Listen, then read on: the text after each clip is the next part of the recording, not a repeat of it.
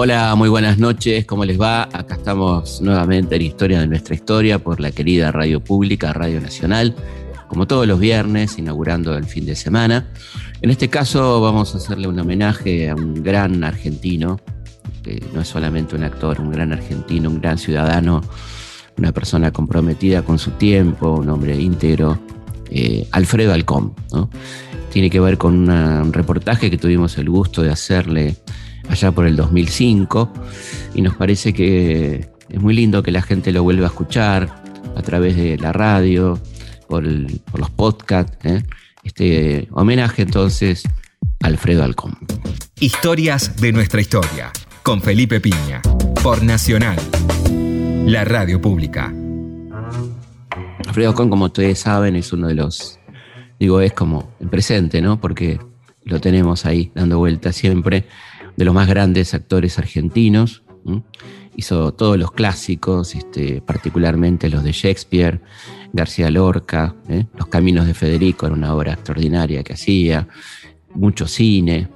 Este, bueno, personificó al general San Martín, a Güemes, al Martín Fierro, ¿no? Bueno, una persona que tenemos tremendamente presente y es una referencia para todo el mundo que le gusta el teatro, la actuación, Alfredo Alcón.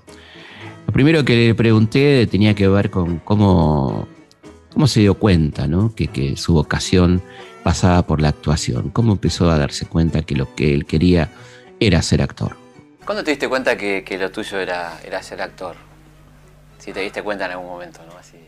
Yo creo que el, origen de las vocaciones es, un misterio, ¿no? Porque yo no había ido al teatro nunca pero había un momento de la tarde, generalmente cuando estaban durmiendo la siesta en casa, antes de irme a jugar con los chicos, subía a la azotea de mi casa, trataba de que nadie me viera, si venía alguien deshacía el juego, me ponían, me gustaba cuando había alguna cortina para lavar o alguna cosa grande porque yo me disfrazaba.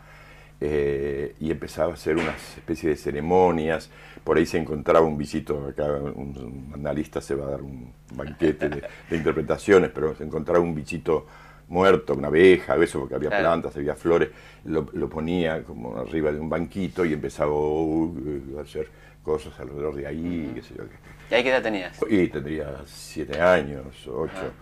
Cuando mi abuela decía, ¿dónde está el niño? Y subía y yo le veía el plum, me sacaba todo. Y después, pero tenía ese momento que después me enteré que eso, que eso era el teatro y que el teatro también había empezado como, como una ceremonia religiosa. claro, en Grecia. Pero no, no, no, no, se, sabe. Yo creo que uno de uno sabe las tonterías, pero las cosas esenciales no sabes por qué son, por qué te pasan. Yo creo que también por eso soy actor, porque me hubiera gustado ser, qué sé yo, tantas cosas, todo, ¿no? Un pescadito, ¿cómo es ser pescado? Tener un, un, ojo aquí, otro aquí, o, el papa cuando sale y, todo, y, bendice, ¿no? todo, ser un árbol, ser una, planta, ser un, pájaro, qué sé Claramente hay un vínculo muy directo entre la lectura y la actuación, ¿no? La lectura de clásicos, la lectura de literatura, va llevando un poco a la voluntad de, leer teatro eh, y por lo tanto de, actuarlo, ¿no? Entonces me interesaba saber también eh, cómo era el vínculo de, Alfredo, Alfredito, ¿no? Cuando era chico, este, con la lectura. ¿Y cómo te llevas con la lectura cuando eras chico? Con la lectura me llevaba, me llevaba muy bien porque mi padrino este, de bautismo tenía una biblioteca muy buena. Él me daba libros, me daba los libros para chicos, pero yo, eh, sobre todo en invierno, porque, digo en invierno porque llevaba un sobre todo o un pullover, qué sé yo qué, entonces cuando salía de la casa, que quedaba a dos cuadras de mi casa, la casa de mi padrino, yo entraba a la biblioteca, que estaba, había un, como un hall así, aquí estaba el vestíbulo que daba a la calle, y aquí estaba esa habitación que había un piano y la, y la, y la biblioteca. Entonces entraba medio oscura y agarraba lo que venía y me lo metía. Bueno, hasta luego, hasta luego, y me iba. después los devolvía, ¿eh? después los devolvía. Pero en ese momento los robaba. Y entonces ahí empezaba a sacar. Y de pronto sacaba las obras completas de Shakespeare, así hablaba Zaratustra, este, Nietzsche. Mi madre cuando vio que leía así hablaba Zaratustra, creía que yo iba a ir al infierno. bueno. Y con, las obras completas de Shakespeare pasaba que de pronto yo se las leía cuando llovía, que no podíamos ir a jugar con los chicos.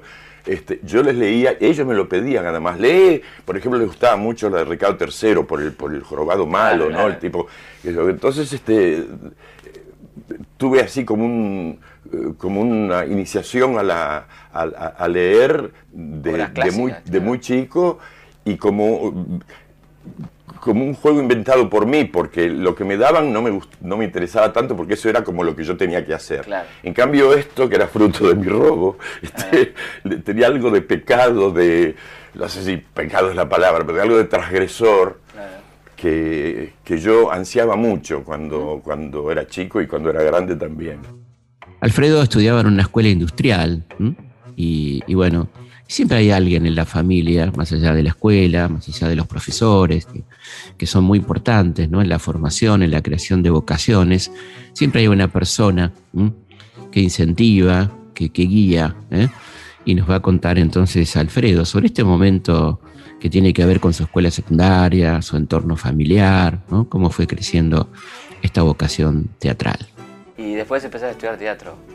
Después empecé a estudiar industrial.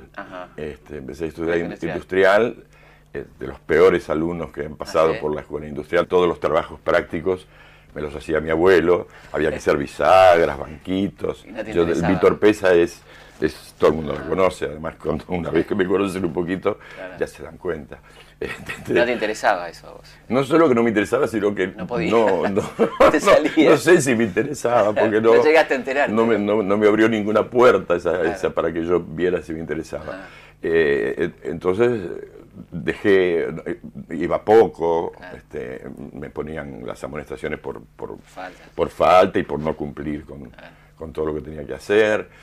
Y, y bueno, de pronto como yo le dije a mi madre que a mí me gustaba, que creía que me gustaba el, eh, teatro, la, actuación, porque iba al cine y, este, y me parecía que ese mundo, no sé, qué sé yo.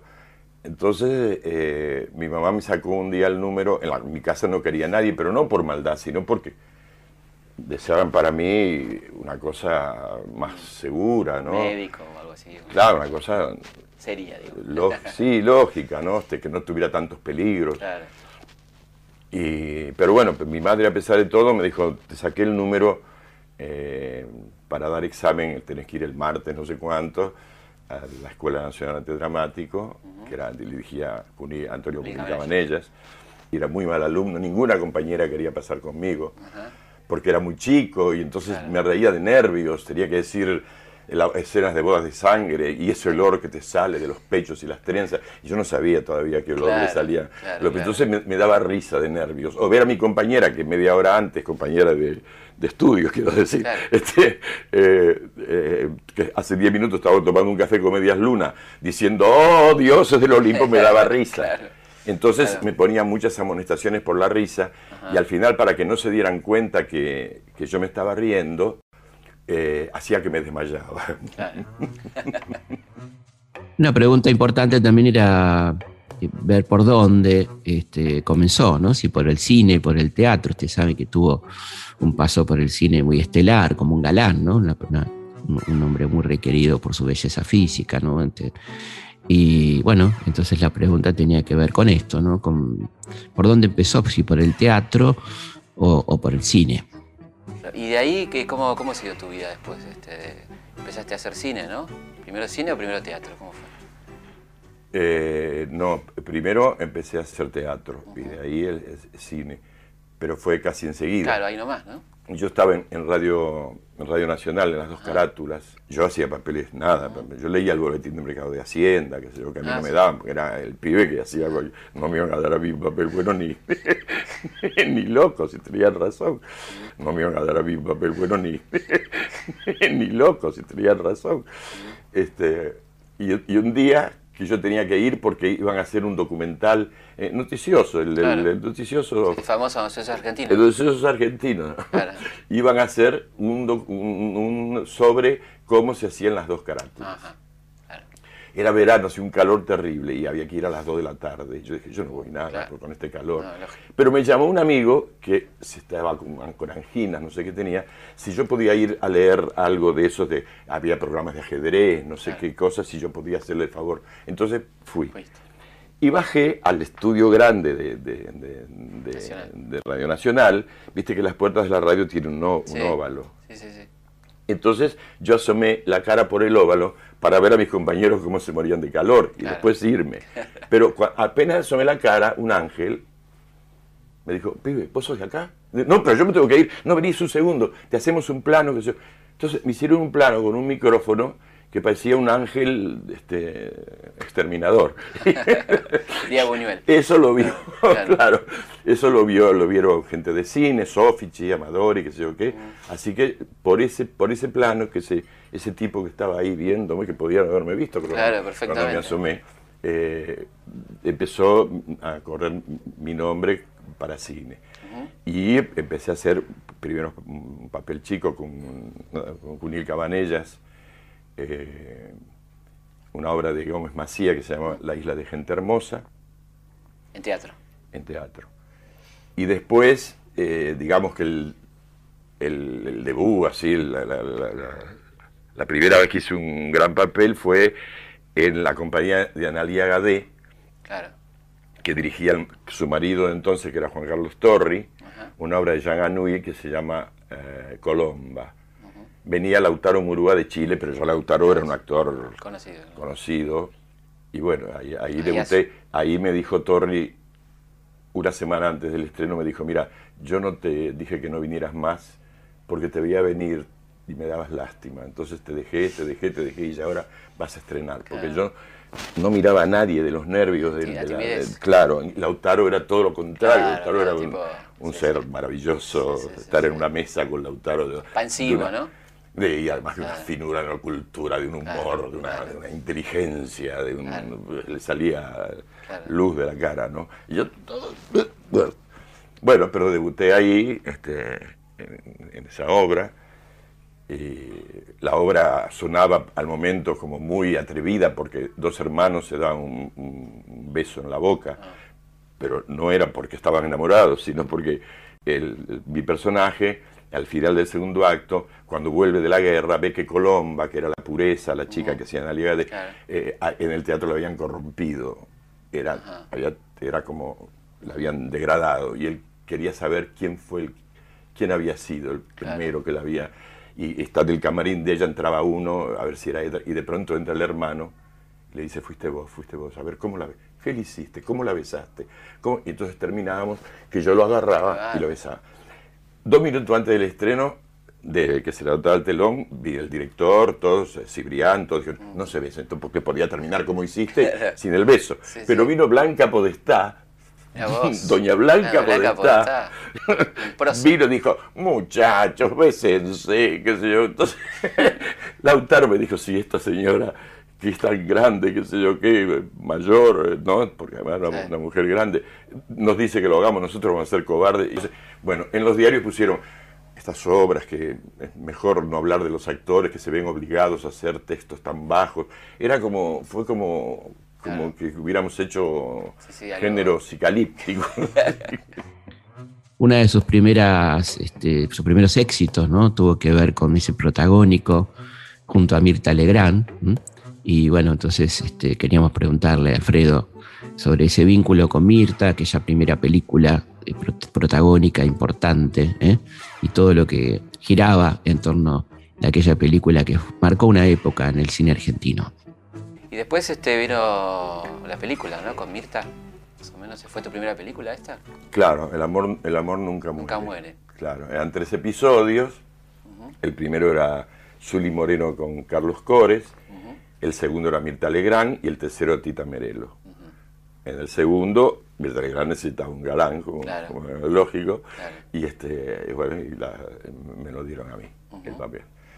¿Y cómo fue esa experiencia de entrar al mundo del cine? ¿Cómo- Bueno, a mí me ayudó mucho ella, por eso yo le tengo este, mucho afecto. Hay cosas de ella, sus ideas políticas, por ejemplo, que sé yo qué, no, no me gustan. Pero, este, pero fue muy generosa en ese momento donde una palabra de aliento uno la aprecia mucho. Y además venía, no te dejaban ir a ver lo que se llamaba proyección, que era lo que se había filmado ayer. Iba, iba, el iluminador, el maquillador, pero a mí no me invitaban ni, ni, se acordaban de mí. Este, ella volvía y me decía, tenga cuidado, cuando yo, pregúnteme a mí, si tiene en primer plano, no mueva mucho la cabeza porque se sale de cuadro. Y cuando esto y qué sé yo, o sea, trataba de que yo Te cuidaba. estuviera bien. Bueno, una época, hubo una época, ¿no? En, la televisión argentina, que parece muy lejana, en donde se hacían clásicos este, extraordinarios de teatro, en la, en la, pantalla chica, como se dice. La gente podía ver Hamlet, podía ver Ricardo III, podía ver Otelo, ¿eh? en Canal 13, en Canal 7, Alta Comedia en Canal 9. Era otro momento de la televisión argentina bastante lejano al actual, ¿no? Que uno añora y que no pierde la esperanza de que algún día vuelva, porque además eran ciclos que tenían un enorme éxito. ¿no? Este, y bueno, quedó para la historia varias representaciones de Alfredo, ¿no? Otelo, por ejemplo, pero vamos a hablar un poquito de Hamlet, ¿eh? Eh, y aquel famoso Hamlet eh, hecho en, el viejo Canal 13. Y después hiciste una serie en, Canal 13 de clásicos, ¿no? Claro, sí, clásico, sí, sí, ¿no? sí, sí, sí, Otelo, me acuerdo. No, era, era lo que hicimos en el Canal 13 fue que, dirigido por David Stiebel, fue Hamlet, Hamlet que trabajaba Bárbara Mujica, uh -huh. Ernesto Bianco, uh -huh. Violeta Antier, claro. es decir, un, reparto muy bueno y eso eh, se vio mucho, pero yo, -huh. yo empezaba ahí la anécdota claro. famosa que hay, un, hay unos publicistas que se aprendían Shakespeare. Claro, sí, sí, sí, bueno, claro. Entonces yo estaba estudiando, yo era galancito lindo que de pronto iba a ser Hamlet en televisión. Claro. O sea que había como cierta cosa. Claro. De, sí. Entonces estaba estudiando la letra en mi casa, suena el teléfono, hola, y me dice, habla Shakespeare, y andate la... Te dije de todo porque creía que me estaba cargando, cargando. volví claro. a llamarme, no me cortes, no, escúchame, habla Shakespeare. Hasta que llamó una secretaria y dice, no, es verdad que es... Se llama Shakespeare el señor. Claro, ¿qué, ibas a pensar? Que te estaban cargando. ¿Cómo claro. iba a llamarse? Hay un vínculo extraño ¿no? entre, el, entre el actor, el artista y el crítico. Hay incluso mucho escrito, hay obras de teatro, hay hasta un dibujito animado, ¿no? The Critic, este, sobre este rol tan particular que tienen los críticos. Y eh, queríamos saber, ¿no? Cómo, ¿Cuál era el vínculo de, de Alfredo con los críticos. ¿Y cómo te trataron las críticas en ese momento? Bien, yo creo que muy bien. Uh -huh. ¿Y vos te sentiste bien haciéndolo? Yo no me acuerdo, yo creo que yo, yo, no, yo, es raro que me sienta bien. Sí, sos muy este, hipercrítico con vos. ¿o? No sé si hipercrítico es la palabra, inseguro, porque mm. hipercrítico es tener una noción concreta de algo y ver si te acercaste o no. Yo soy incierto, claro. entonces no, eh, lo que soy es, de, es, es que es que, primero que es un oficio que es muy difícil saber si estás bien o estás mal, porque es tan subjetiva la mirada del claro. otro, ¿no? ¿Y, te importan las críticas? ¿Te importan las críticas o no? A mí me importan las críticas, como aquí. ¿Las tomás en serio? No, miente. Bueno, yo a veces las tomo más en serio cuando he podido hablar o tienen, porque claro. ellos también me cuentan sus problemas. Ellos no tienen espacio para hacer claro. una, una cosa. Si hubiera una revista que ellos escribieran, por ejemplo, que pudieran ver la obra otras veces, ellos tienen que hacer casi una, una nota este, muy rápida, donde el espacio que tienen no es como para expresar profundamente. Entonces queda, ya ahora hemos llegado a tres estrellitas, cuatro estrellitas, que eso zapatitos. me parece, eso me sí. parece tristísimo, sí, ¿no? La calificación Pero también es triste para, no te, a lo mejor hay críticos, como hay actores, como hay mm. peluqueros que son mediocres, pero hay algunos que eso, esos, esas estrellitas les duele. Claro. Porque, porque no, así claro, no, no, se puede. No puede, no se puede. De 1 a 5, digamos. Claro, no, no, no. Hay que aprobar. No, no se puede. Alcanzó las expectativas como la escuela. Sí, claro, no. Bueno, él fue un, un, actor fetiche, como se dice, un actor preferido de, de uno de los más grandes directores eh, cinematográficos argentinos, Leopoldo Torre Nilsson. ¿m? Hay una enorme cantidad de películas este, en las que participó, Un guapo del 900, Boquitas Pintadas, este, bueno, tantas películas, ¿no? San Martín, El Santo de la Espada, eh, La Tierra en Armas, este, Martín Fierro, ¿no? Y hay muchas anécdotas en, torno a este vínculo con Beatriz Guido también, ¿no? La, mujer de, Torre Nilsson y habitual guionista. ¿eh? Y bueno, hay mucho, mucho para, mucha tela para cortar en torno al guapo del 900, pero también sobre el santo de la espada, ¿no? que se filmó en plena dictadura de Onganía y todo lo que implicaba este, filmar una película histórica eh, que tratara nada más y nada menos que sobre San Martín, eh, con aquel gobierno autoritario cívico-militar del general Onganía. Vamos a escuchar lo que tiene para contarnos Alfredo Alcón sobre Torre Nilsson, sus películas y todo lo que giraba en torno a aquel cine argentino de fines de los 60 y comienzos eh, de los 70. Nilsson le hacía mucho caso al padre. Y el padre me había visto recordando con ira eh, Nilsson iba a ser un guapo 900, pero lo iba a hacer con Lautaro Murúa, que era el actor con que él siempre trabajaba. Claro.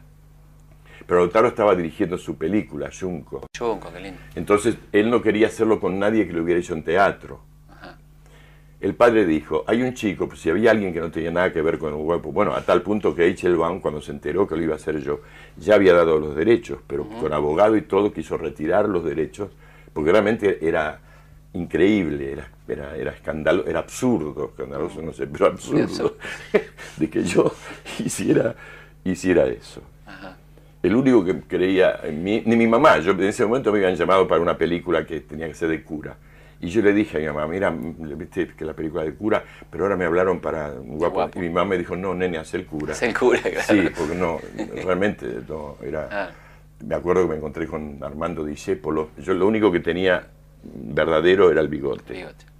Todo, después me ponían una plica aquí para achicarme la frente, y la luz de Junis, que era preciosa, y esos planos que hacían eso, que crearon una, cara que yo no, tenía. Y Armando dice lo que te... Y yo iba, y tomo el tren para ir y lo veo, yo iba caminando para allá y estaba acá, al lado de una puerta, con una ventanilla, estaba solo parado, sentado ahí, y yo lo vi a Dicepo, dije, Dios mío, porque él había dirigido un teatro. Claro con Petrone, que era la gran creación de Petrone en teatro.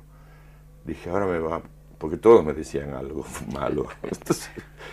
yo traté de, pero él me dijo, venga. Y yo me, senté al lado de Armando Discépolo. Dijo, ¿a dónde va? Dije, voy a hacer una película, señor Calda, en Sono. Él sabía. Un guapo 900. ¿Usted qué personaje hace? Yo no le dije el guapo, le dije ecuménico, dije, a lo mejor no se acuerda. y se acordaba. Entonces cuando dije ecuménico, él que me estaba mirando mientras me preguntaba, desvió la cara así para la ventanilla y no me habló más durante todo el trayecto. Y yo cuando llegué a donde me tenía que bajar no sabía si decirle me bajo. Entonces llegué al, estudio. ¿Qué estudio era? El, de Sono. Sono. Eh, Sonofil. Sonofil. Llegué al estudio llorando, el guapo.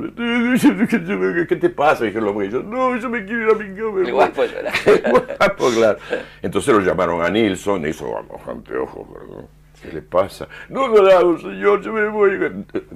Usted no me tiene fe a mí. Bueno, empezó a hablar y yo por, por él, porque él creía en mí, yo dije, bueno, si él cree en mí, este, yo tenía ganas, claro. Claro.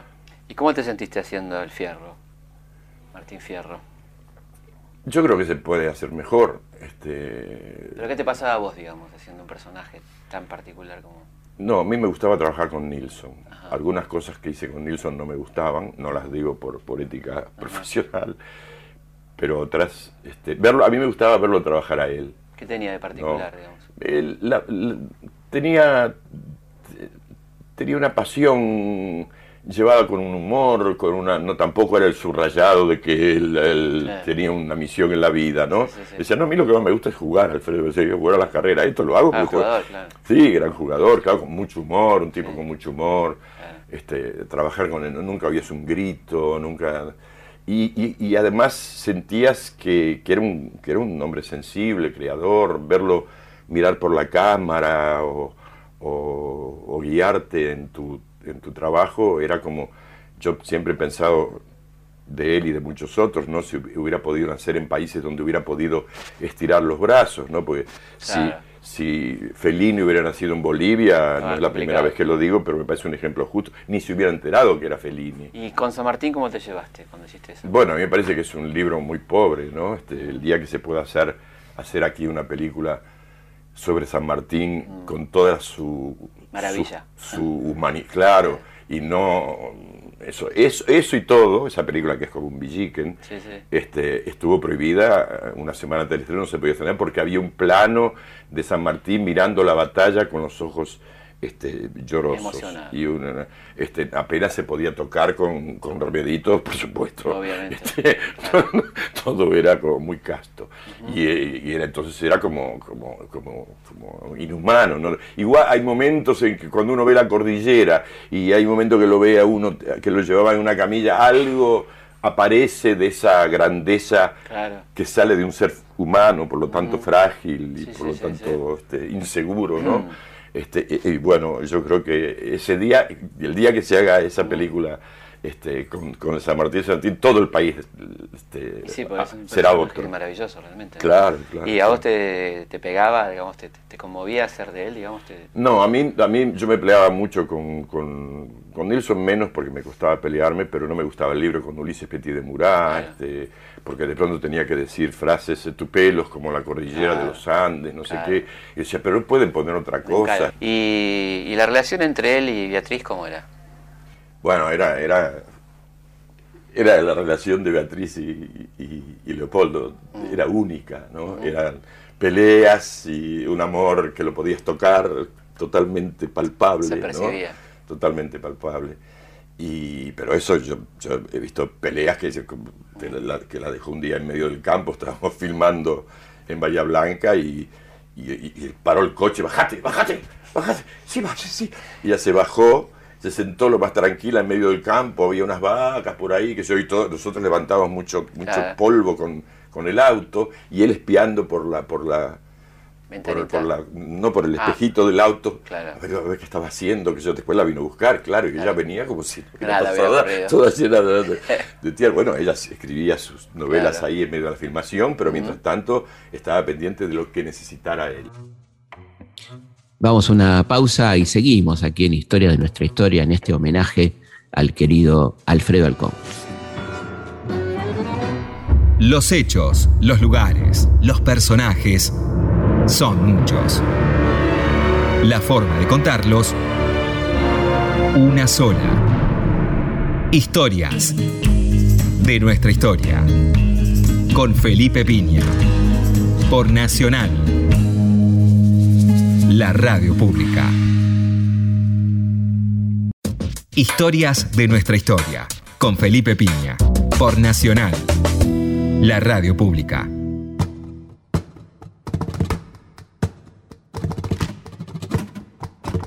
Seguimos en Historia de nuestra historia, en este homenaje a Alfredo Alcón, y vamos a dar las líneas de comunicación.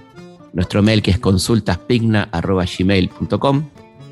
Bueno, nos escribió muchísima gente, agradecemos mucho con esto que dijimos, que nos escriban desde, nos cuenten desde dónde nos escuchan. Nos escribió Tomás Gali del Club Canotier Italiano de, del Tigre, que nos invita a hacer una visita a ese maravilloso edificio que es de estilo italiano, ¿no? que parece un palacio veneciano, una cosa preciosa que por supuesto en cuanto podamos este, vamos a ir.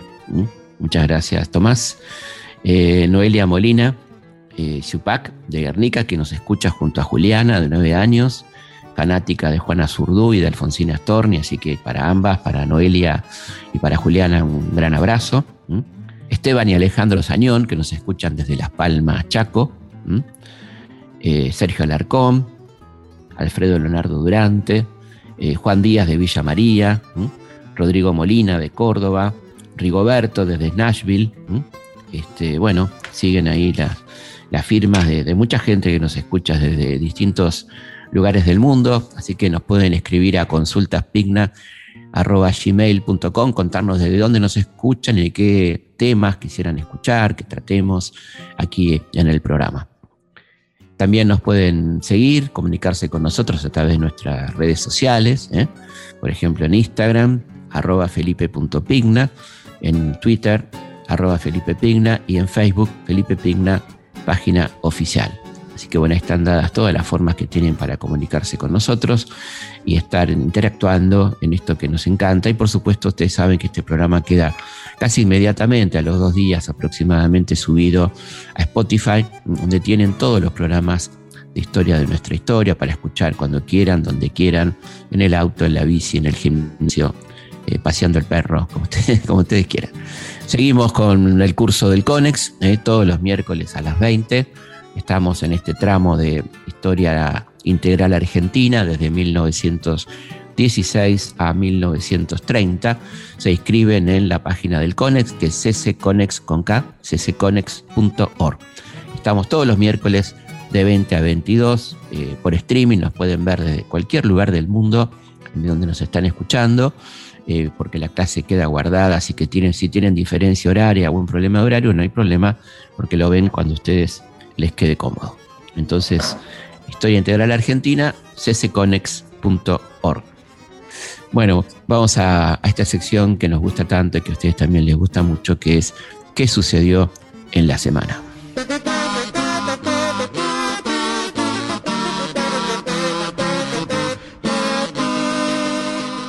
¿Qué sucedió en la semana? ¿Eh?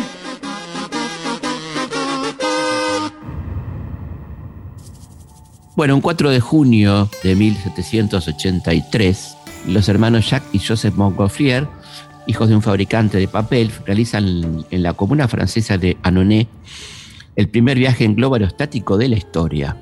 Hicieron subir una bolsa esférica de lino forrada en papel de 11 metros de diámetro y un peso de unos 226 kilos, eh, llenos de aire caliente. El globo voló a más de 1800 metros de altura y recorrió 2 kilómetros en un vuelo que duró 10 minutos. Ahí empezaba un poco la historia de la aviación, ¿no? De, alguna manera, con este, este vuelo aerostático de 1783. En 1975, en 4 de junio, el ministro de Economía Celestino Rodrigo anunciaba un plan de ajuste eh, con una fuerte devaluación del peso que pasará a, la historia como una de las peores crisis argentinas, aunque ustedes saben que esta categoría de peor crisis argentina hay que usarla con mucho cuidado. Bueno, eh, y esto provocó las famosas protestas, una huelga general eh, de la CGT y protestas que pasaron a la historia con el, nombre de Rodrigazo. En 1982, un 4 de junio, el Barcelona de España anuncia la compra a Boca Juniors del pase de Diego Armando Maradona, quien inició así su carrera en el fútbol europeo. Con la camiseta del club Azulgrana, Maradona jugó 75 partidos y marcó 45 goles. Yo estaría mintiendo si yo digo yo digo que soy hincha fanático del, Barcelona. Yo no puedo decir eso porque todavía hace muy poco que estoy en el club. Yo, yo puedo hablar con vos dentro de un año y medio y yo te puedo decir que yo soy hincha del Barça y que, y que estoy a muerte con el Barça. O sea, yo cuando, yo cuando estoy dentro de la cancha quiero que gane el Barça por, por mis compañeros, por la gente, por, lo, por, los dirigentes que creyeron en Maradona. Un 5 de junio de 1878 nace en la localidad mexicana de San Juan Río el caudillo revolucionario José Doroteo Arango Arámbula. ¿Quién era José Doroteo Arango Arámbula? Damos unos segunditos para que piensen quién es. Es nada más y nada menos que Pancho Villa, ¿eh? quien se convirtió en el único latinoamericano que encabezó una invasión a los Estados Unidos al atacar el destacamento de la caballería estadounidense en Columbus en 1916. En 1898, un 5 de junio, nace en el poblado de Fuente Vaqueros, en Granada, España, el poeta, dramaturgo, extraordinario personaje, querido, muy querido, Federico García Lorca, el que nuestro homenajeado de hoy interpretó tantas veces en esa obra maravillosa que se las recomiendo. Hay, fragmentos en YouTube de, Los Caminos de Federico, ¿no? Una, obra maravillosa. Federico García Lorca, ¿no? el de mayor influencia y popularidad de la literatura hispánica del siglo XX. El poeta fue asesinado por milicianos franquistas en 1936, un mes después del golpe de Estado del general Francisco Franco, que desató la Guerra Civil Española. En 1941, un 5 de junio, nace en Buenos Aires la pianista Marta Argerich, la estamos escuchando a la gran Marta, ¿no? considerada una de las mayores exponentes de su generación por sus interpretaciones de obras de grandes maestros de la música como Chopin, Liszt, Bach, Rachmaninoff, entre otros. ¿no? Ganó tres premios Grammy y dos Conex. Un 6 de junio de 1944, ¿no? el famoso 66-44, ¿eh? 6-6 del 44, las tropas aliadas desembarcan en las playas de la región francesa de Normandía, en el llamado Día D de la Operación Overlord, para la liberación de Europa, ocupada por los nazis durante la Segunda Guerra Mundial. Los aliados lograron una precaria cabecera, recordemos que fue durísima ¿no? esta, batalla de Normandía, expandieron a costa de sangre y fuego hasta la reconquista de la ciudad de Caen el 21 de julio de 1944. Empezaba el fin del nazismo, ¿no? de alguna manera. El 6 de junio de 1984, el ingeniero informático ruso Alexei Pasnov inventa el videojuego que estás escuchando el sonidito inconfundible, ¿eh? El Tetris, exactamente, el Tetris, ¿eh? uno de los más populares del mundo con 400 millones de descargas hasta ahora, pero en este momento hay gente que está descargando el Tetris, ¿no? En su teléfono, en este caso, ¿no? Lo diseñó mientras trabajaba en el Centro de Computación de la Academia de Ciencias de la por entonces Unión Soviética. Estamos hablando del año 1984. El 7 de junio de 1810 se publica la primera edición de la Gaceta de Buenos Aires, el ¿eh? medio de prensa de la Revolución, ¿eh? dirigido nada más y nada menos que por Mariano Moreno, donde va a publicar, entre otras cosas, el contrato social de Rousseau. Por eso el 7 de junio es, como ustedes saben, el Día del Periodista.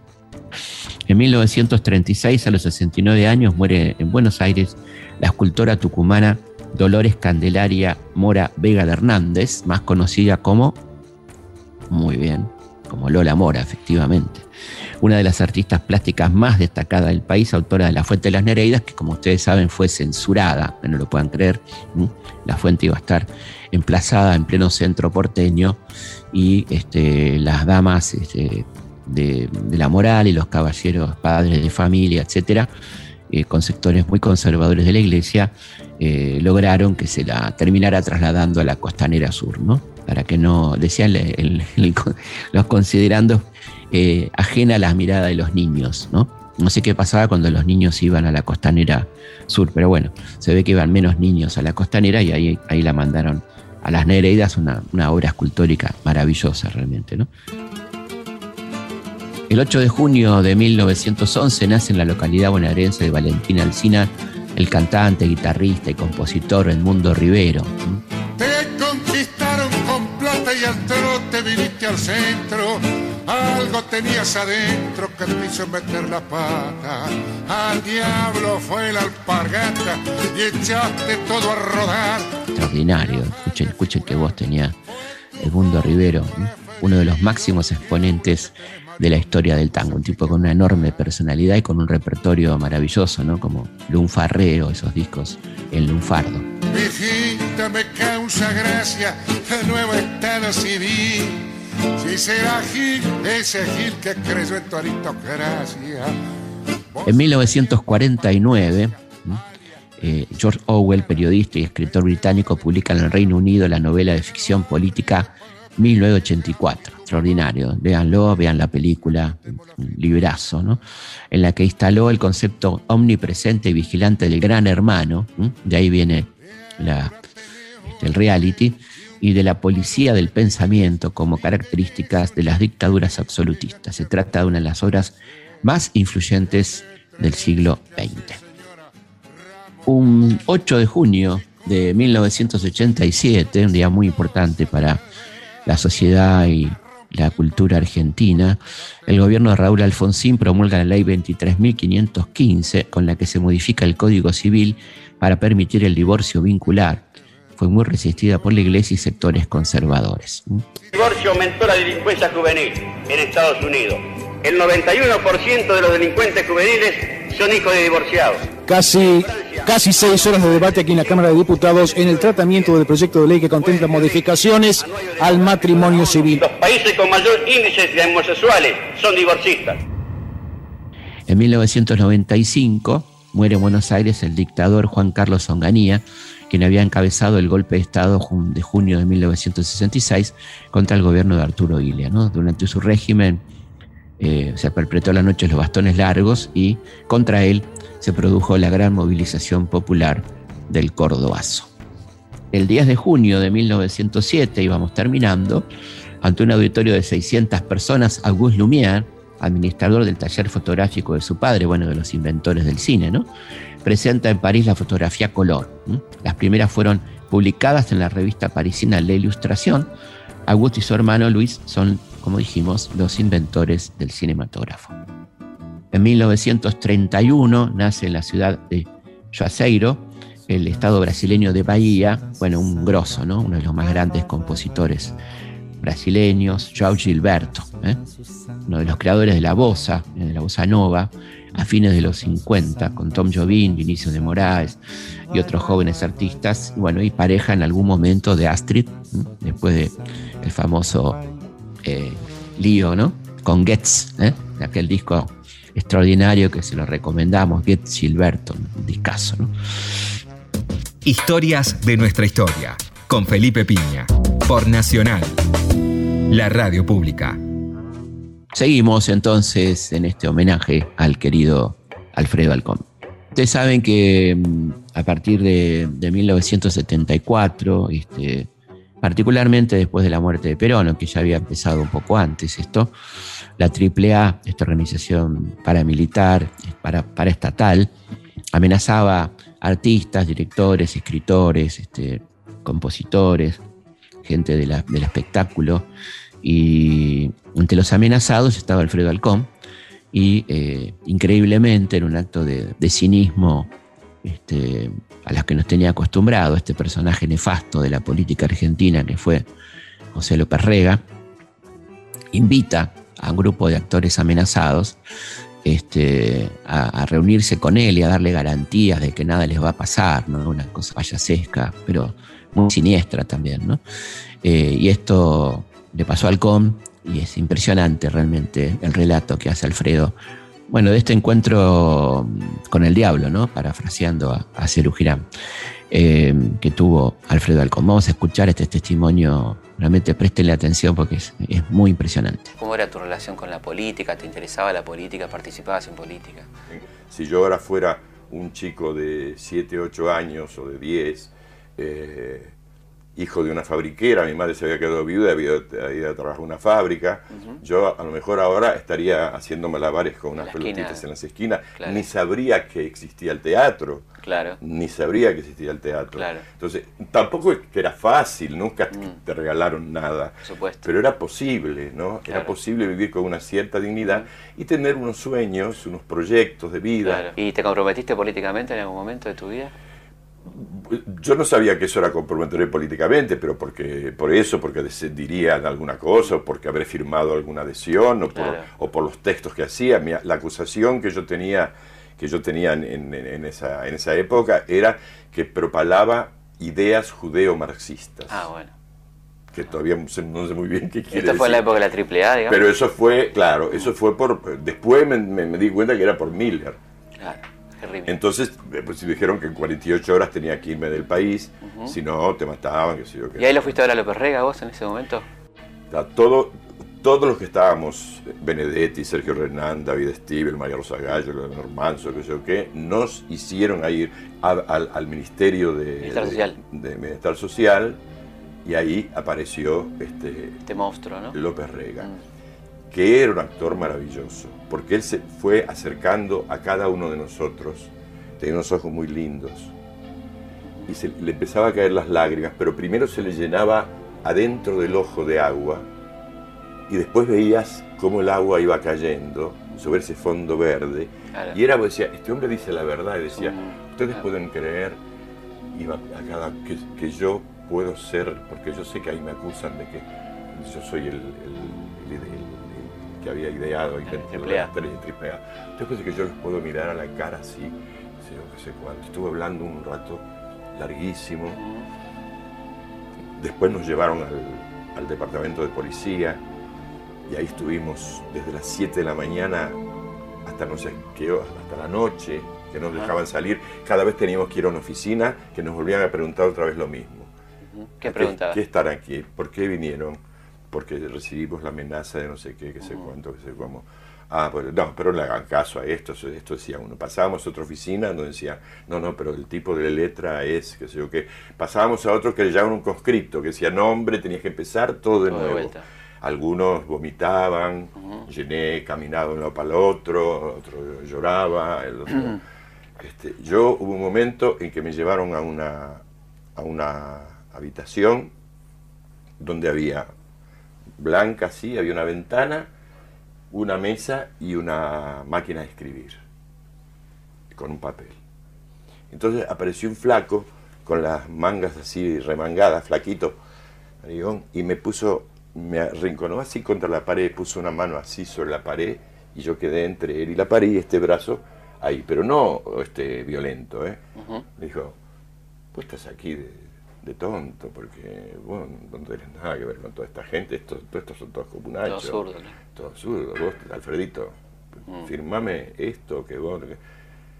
Y vos sabés que yo vi eso, yo me había ido de mi casa, el último que había visto era a mi vieja que estaba, Claro. que se descomponía, que sé Claro. yo, todo. que- Yo hubo un momento que Dios me ayudó que no firmé, porque, este, pero hubo un momento que dije, ay, ¿Dudaste? ay, yo firmaría y me voy a mi casa. Dios me no sé quién, qué es... Pero eso, eh, porque- Que yo le dije, mire, yo no tengo ni la menor idea de qué ideas políticas, nunca me han hablado de política. Claro. Y yo, que se quedó un segundo largo mirándome así y me, me soltó. Bueno, pero cuando lo de López Rega, después, un día que yo entraba a un- a un restaurante, salían dos señoras y dijeron, por mí, ahí va el López Reguista. Claro. Y ahí este, me di cuenta y nos dimos cuenta este, de que habíamos sido de alguna manera usados.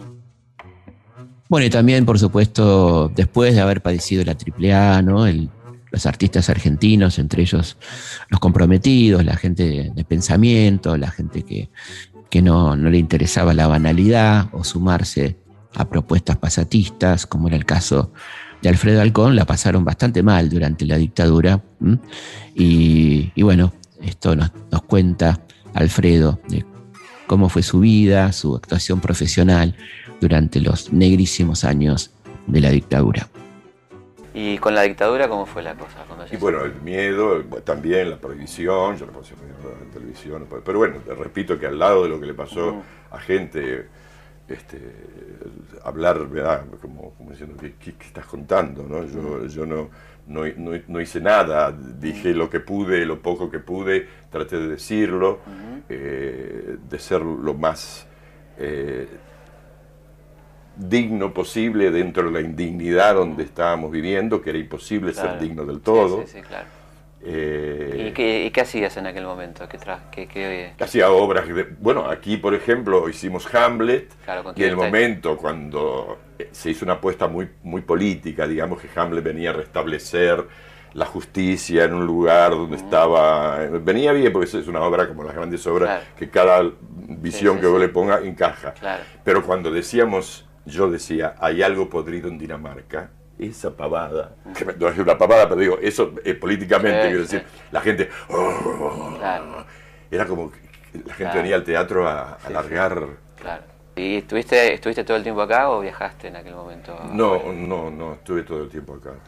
En los, en los, en los teatros oficiales, en el cine, que sé yo, que no, en la televisión no podía salir, este, en los programas, por ejemplo, de periodísticos, eso no, no, no existías, no, no, te, no, no te nombraban. Y entonces la gente por miedo, por ahí no te llamaban a trabajar, porque mucha gente, también el público pedía la foto de, de Héctor Alterio había quedado, Alterio estaba haciendo Sabor a Miel, una obra de una autora inglesa que no me acuerdo cómo se llama, Delany, se- no, da igual, eh, con Soledad Silveira. Y había una foto, por supuesto, de Alterio En el teatro. en el teatro. Cuando él se fue al festival y la mujer le avisó que no Sí, sí, volviera sí. porque no sé qué, no sé cuánto, la foto, la obra siguió con otro actor, pero dejaron la foto porque pensaron que volvería pronto, Claro, no sé qué. claro. Y mucha gente, yo no digo que todos, pero mucha gente iba y pedía que sacaran la foto Qué terrible, ¿no? porque tenían miedo. Y por otro lado, vos decís, Claro, es terrible, Pero, pero, es así, sí, sí. Instinto, pero es así. instinto de supervivencia, digamos. claro, claro, total, bueno, saquen la foto, este, seguramente que el tipo, la gente que pidió eso, no digo que todos, pero la mayoría lo deben contar como de las cosas peores que hicieron en su vida. Claro, Pero claro. yo entiendo porque lo hacía porque, porque andar por la calle daba miedo, porque, porque, porque todo te daba mucho miedo. Estabas hablando con alguien y por supuesto yo esta conversación, no hablando de política, pero de, de nada, yo lo hubiera podido entender igual en esa época. Porque Claro, decía, ¿por qué me. Todo era por qué me... ¿Por qué me pregunta esto? ¿Qué me habrá querido decir? Si no es él, es el otro que está, me, me está mirando tan serio, o es el de atrás. Bueno, y ya en el final de, de la entrevista me, me interesaba eh, hablar con Halcón, un tipo que, que he visto tanto en películas y tuve la suerte de verlo mucho en teatros. Y para mí la verdad que era tremendamente emocionante estar frente a él, ¿no? Estar ahí en el camarín del Teatro San Martín, un lugar muy cargado de magia también. Eh, saber qué le pasaba a él con sus personajes, ¿no? El haberse metido en la piel de, gente tan distinta. De, de un Otelo, de un Hamlet, de, un García Lorca, de, bueno, de tantos personajes, de un San Martín, de, un Güemes, este, bueno. Y, qué se le pegaba, qué le pasaba, qué le quedaba, si era así o no. Este, hasta qué punto a un buen actor se le pegan los personajes, ¿no es cierto? Este, bueno, todo esto nos va a contar entonces Alfredo Alcón. ¿Alguna vez se te, se te pegó un personaje? ¿Alguna vez se te No, pegó? no, no. Yo creo que al que se le pega un personaje y le pasa todo eso que dice maté a mi mujer porque estaba haciendo telo, es que tenía ganas de matar a la Claro, mujer de antes claro. y le vino bárbaro. Le vino genial, No, claro. la gente dice, yo termino y no sé quién soy, tenés que ir al médico rápido, decirle, mire lo que me pasa, Claro. no sé quién soy. Este, no tiene que ver con el teatro, digamos. Yo creo que no, me, Claro. me parece que no, que al contrario, el jugar con tus fantasmas eh, y atreverte a ser Romeo y estar enamoradísimo y hacer un asesino, es jugar con tu te, te sana. Yo me acuerdo siempre que un día iba a hacer un programa de, de- de un, un reportaje y iba a entrar este, hace mucho y la gente salió de la cola para venir a pedir un autógrafo, que sé yo qué, y de pronto oí, en medio de todo ese despelota, ah, fírmeme, qué sé yo qué, oí que una voz que decía, permiso, permiso, permiso. Y yo miré y era Margarita Sirgu. Margarita Sirgu hizo por la cultura del mundo, por el teatro específicamente, más que lo que yo pueda hacer en cuatro reencarnaciones. Sin embargo, la gente La ignoraba. venía a pedir autógrafo al chico porque tenía el rulito. Este, ¿no? Entonces un angelito me dijo, mira esto que No te lo olvides, ¿no? no te lo olvides, porque yo- hay alguien que te ayuda a ver las cosas, Claro. porque podés no verlas, no, Sí, no sí, digo sí. angelito, no, no sé lo que es, no sé, no Algo. sé, porque yo no, no, no, no es que venía que había leído ya a Hölderlin, no, pero de pronto que hay, hay alguien que te, dice- te hace Mirá. mirar para allí, que dice, Mirá. mirá vos qué suerte que mire para allí. No hay que dejar de mirar para los costados, digamos. Y si se pudiera, ¿no? Se Claro. puede, de hecho vos lo hiciste, seguramente. Sí, pero bueno, pero, pero, pero, pero tenés que estar alerta. Claro. Tenés que estar alerta. Bueno, estamos llegando al final de este programa homenaje.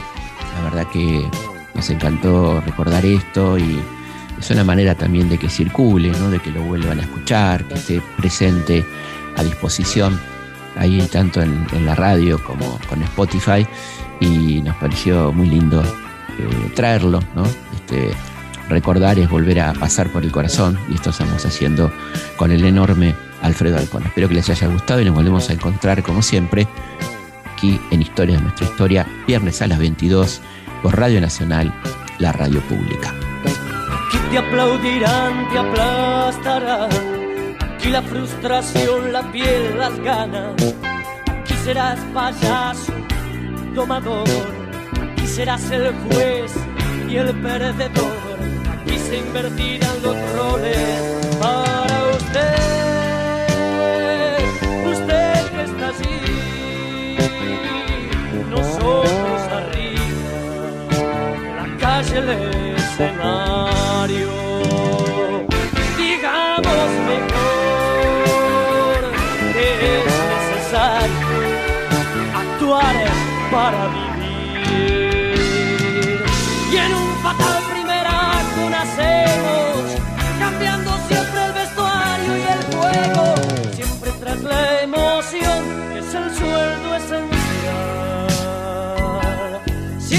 La noche y las mesas de café.